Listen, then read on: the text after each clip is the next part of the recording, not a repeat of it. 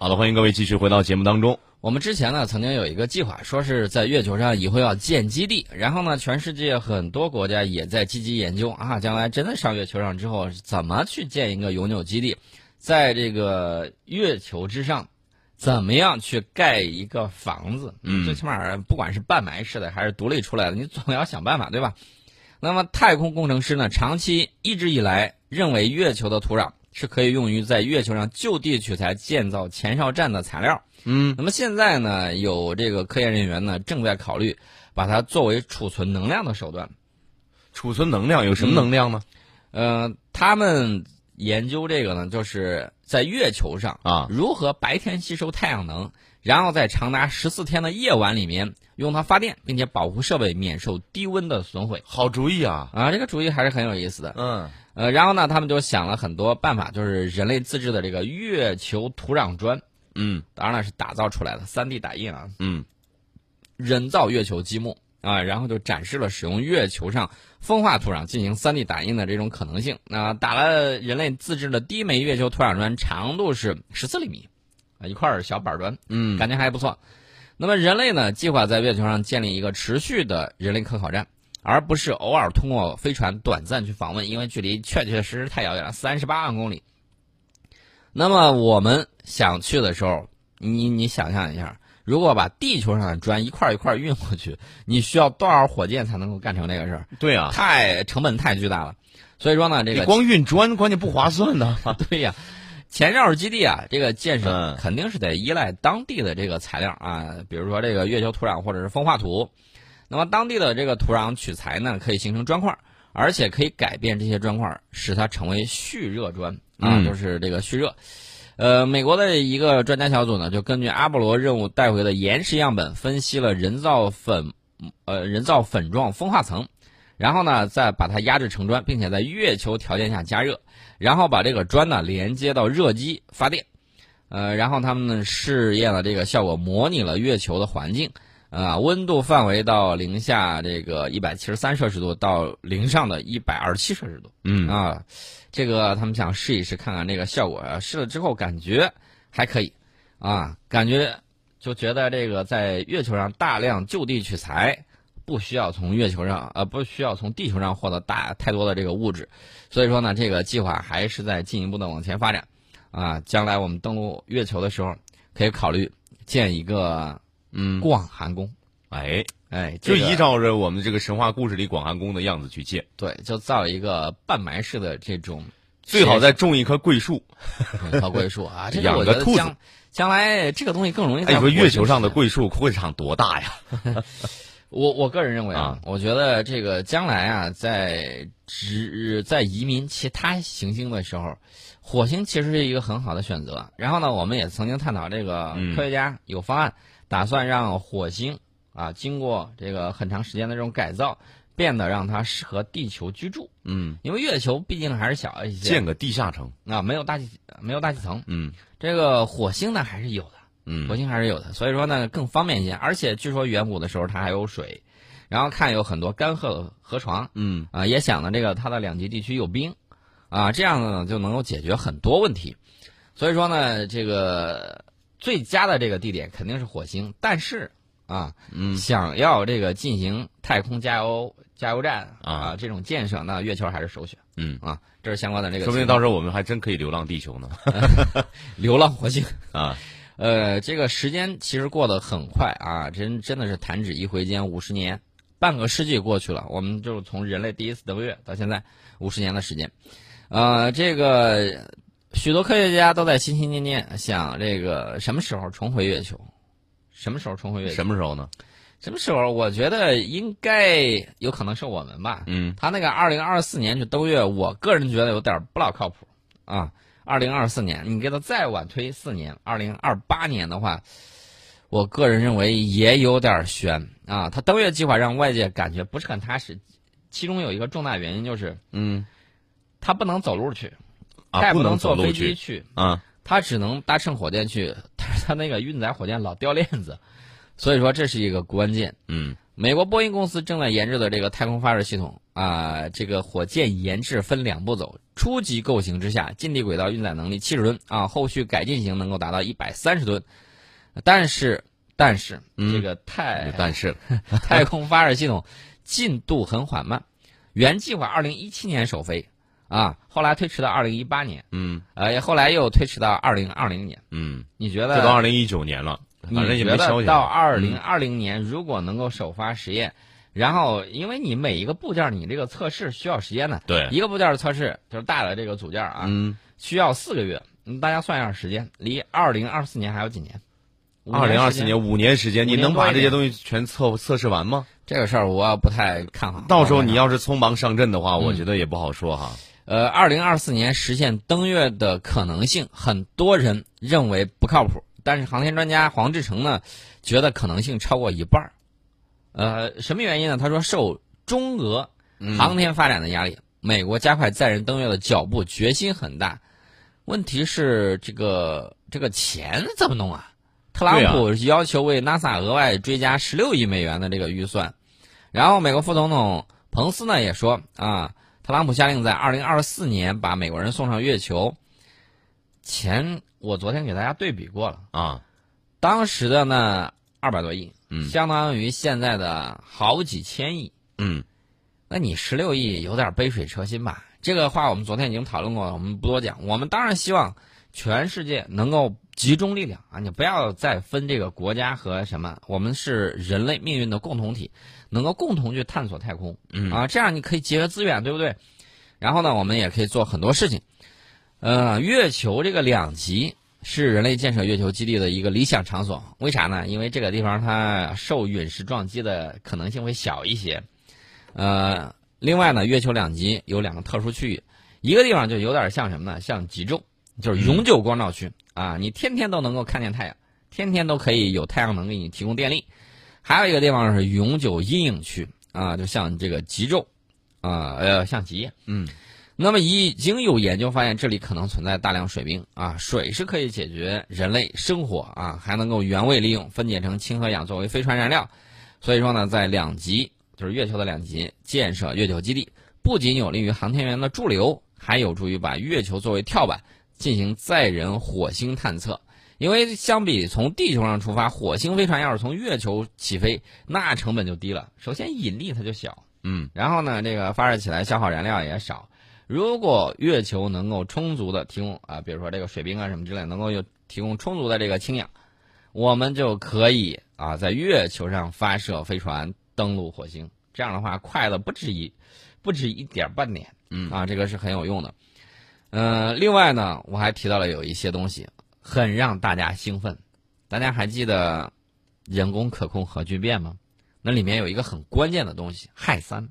嗯，月壤之中有氦三，嗯丰富的，非常丰富的。嗯然后科学家们很兴奋，氦三被认为是呃是这个高效、清洁、安全、廉价的核聚变发电燃料。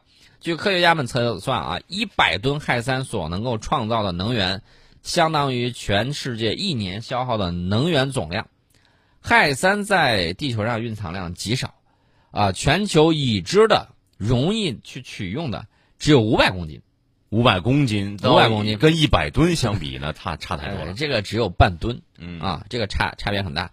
那么早期探测结果表明，我、我们姑且认为美国的探测是准确的。嗯月球浅层氦三含量多达上百吨，上百万吨，少说了一个字儿，啊大嗯，家上百万吨呐，上百万吨，啊，足够彻底解决人类的能源之忧嗯，啊。上百万吨，几万年，那上百万吨，你按一年消耗一百吨算，嗯上百万吨，那怎么也得再说也不一定是全球每个国家都能有能力去去有这个技术，对吧？对呀、如果说一百万吨，那就是一百。嗯，呃就是所以保守来讲，几万年是没问题。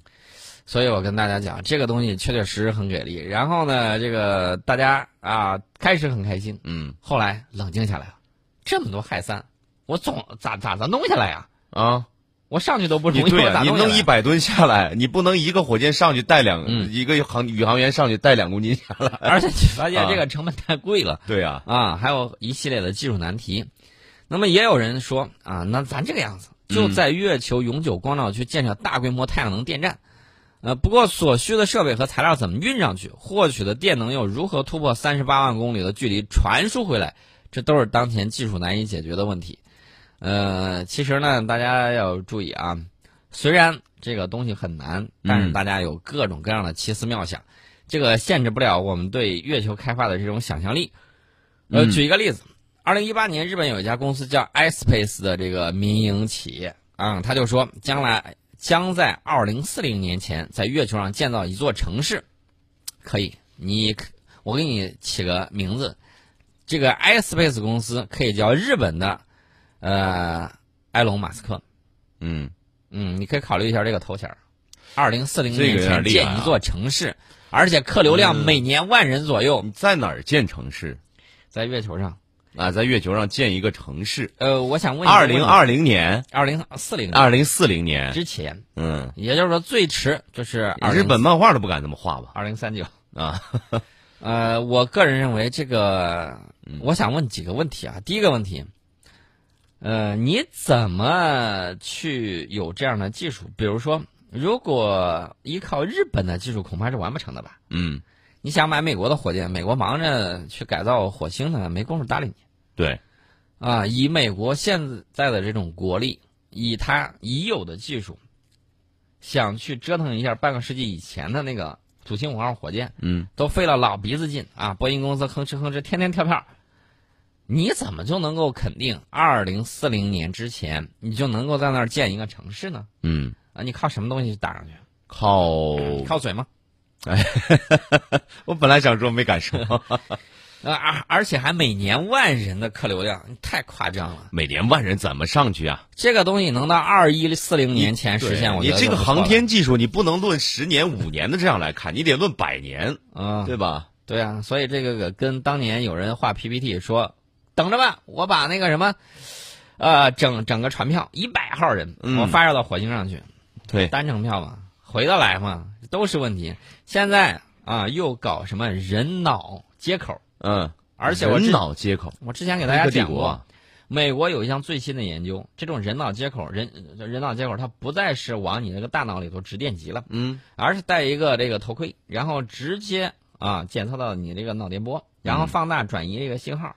然后呢，进行破译，准确率能够达到百分之六十多。我放着这么好的技术不用，我让你在我脑子上插几根电极？嗯，我我觉得不是我有病，就是你脑子有问题。对啊，这是太夸张了，这种事情疼不疼啊？科学这个东西，我建议你还是脚踏实地、踏踏实实的来，啊，不要说他搞了很多什么东西。大家也看到了，有一些那个幺八六五零的电池并列了几千节那个东西，我始终对它的安全性是质疑的。对。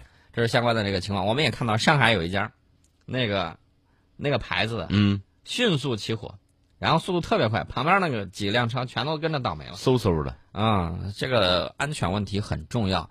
你搞了一个科技很新，但是安全性没有保障的东西有什么用？谁敢用啊？往太空扔垃圾，你扔一辆跑车。我想问一下，有什么意义？嗯，打个广告嘛，打个卫星上去，它还能够起点作用。对，打个跑车上去，等外星人去开吗？嗯，我不太了解这个情况。我还想问一个事情，这个关键是你在外星，我还想问一个，开得了吗？哎，号称说时速一千公里的那个真空管道高铁，东西呢？影都没有呢。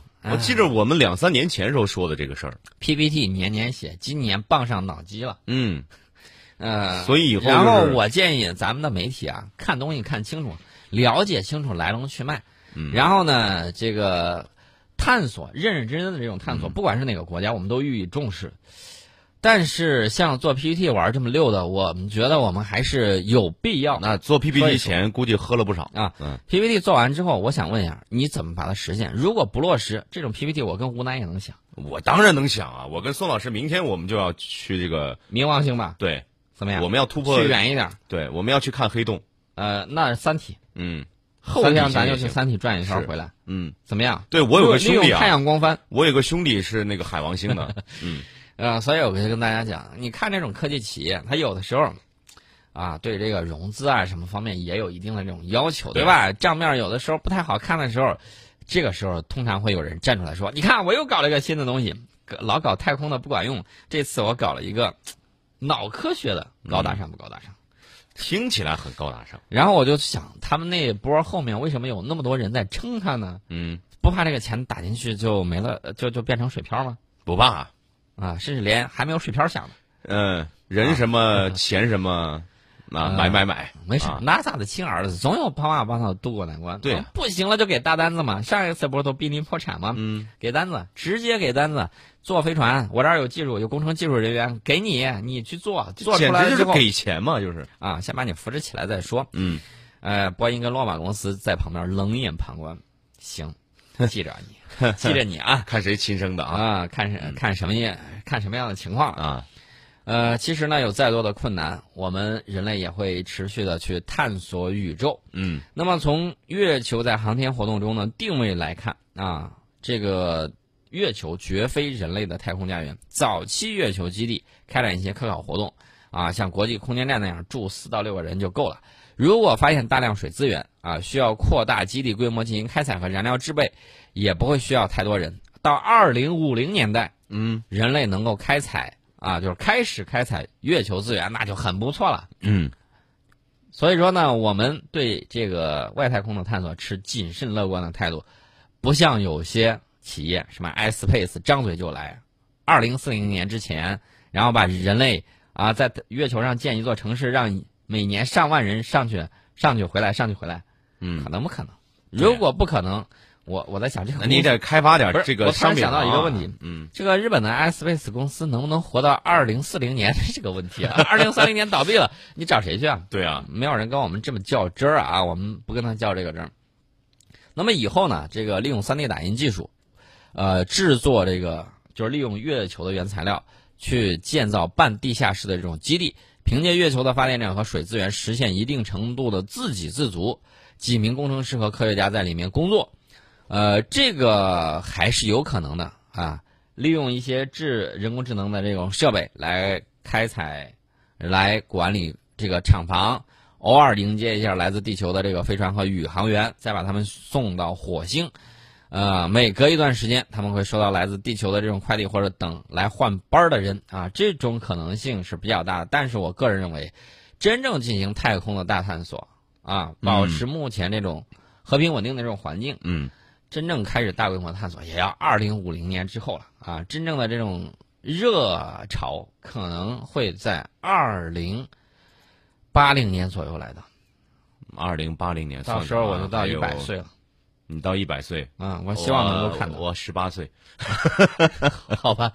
那么最后呢，我们还是要这个聊一下这个印度啊。首先要恭喜印度啊，成功发射了月球探测器，嗯，终于发发射上去了终于发射，终于发射了。啊，终于发射了，不能叫上没上去不一定，是呃，这个还有很长时间啊，要到什么时候呢？可能要到今年九月份才能到。呃，他做完一系列的准备，哦然后释放那个月船二号。那么这个当地时间二十二号下午两点四十三分，搭载月船二号月球探测器的印度运载火箭在安德拉邦萨迪什达万航天中心顺利升空，开启了印度的第二次探月之旅。印度媒体在欢呼之余呢，把目光转向了九月六号前后的月面软着陆和巡视。这一点我想给大家强调一点，就是这个。嗯之前我说能发射起来就很不错啊，就是一个一个大的进步。呃，当然了，这个火箭不是他自己做的，嗯有俄罗斯的技术，有美国一定的这个帮忙嘛。嗯那么这个东西到最后，月船二号能不能落在月球表面？上去之后有没有故障？我在这儿还是比较忐忑的，心里头给你打一阵小鼓啊，嗯这也是鼓励你啊。我希望一切正常。我们呃当然欢迎所有有实力的国家去探索太空啊。嗯我们也希望印度呢能够好运啊。这次任务如果全都顺利，将有望帮助印度创造三个第一和一个第四啊。不过由于任务载荷数量有限，总体上看，这次任务的政治意义大于科学意义啊，载荷太小了，嗯有点像什么呢？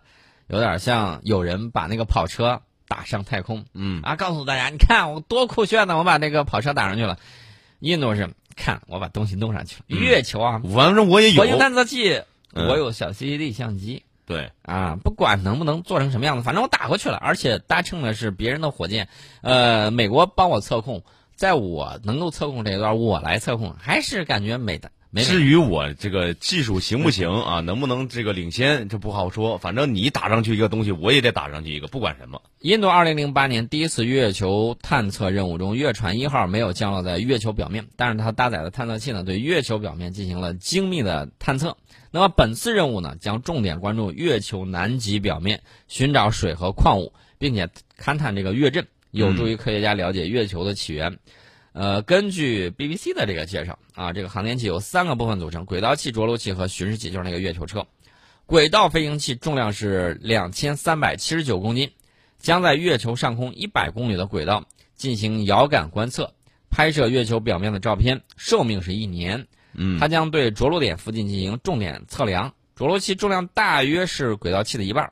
并且在腹部呢携带了二十七公斤重的月球车，嗯，这就是为什么我讲它的载荷比较轻的原因。二十七公斤的月球车，你觉得它能做多大？二十七公斤没多大，啊，三十多厘米吧，差不多，差不多。嗯，呃，然后这个后者呢，携带了用于分析月球土壤的仪器啊，在它十四个地球日的生命周期中，两周时间啊，月球车最远可以行驶到距离着陆器半公里的地方，五百米。嗯，并且向地球发回数据和图像。那么它的预预计着陆点，就是月船二号的预计着陆点，是在月球南极点的六百五十公里外的地点软着陆。假如成功，这将是人类探测器第一次与月球的南极地区亲密接触。呃，这是印度空间组织自己说的啊。月球车将会在月球表面进行多项的这种科研工作，包括绘制月球表面的地图啊，了解矿物以及元素组成啊，等等。嗯，这个是要为印度航天员将来最终登月提供参考信息的。一旦，一旦啊，说这个巡视器正常工作，那么印度将有望得到第一张啊来自月球表面的自拍照。如果该任务成功啊，这个人家就会得到那么几个荣誉，三个第一。拿到哪三个第一呢？世界上第一次将探测器软着陆于月球南极地区的国家。啊，将第一次使用本国技术使探测器在月面软着陆，那火箭不完全是你的吧？嗯，我也要打个问号啊。还有就是印度第一次使用本国技术对月球表面进行勘探，是不是已经掏好了这个封口费了？跟这个俄罗斯专家跟美国专家都说清了，你们拿钱做事儿就行，其他的我来。然后呢，它还有一个第四，就是印度将会成为世界上第四个有能力让航天器在月面软着陆的国家。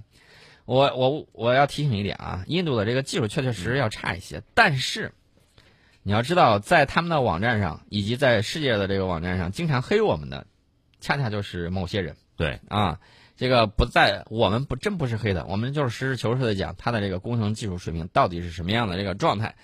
呃，据说啊，这个人家的这个印度航天组织啊，第一次选择由女性领导这次星际探测。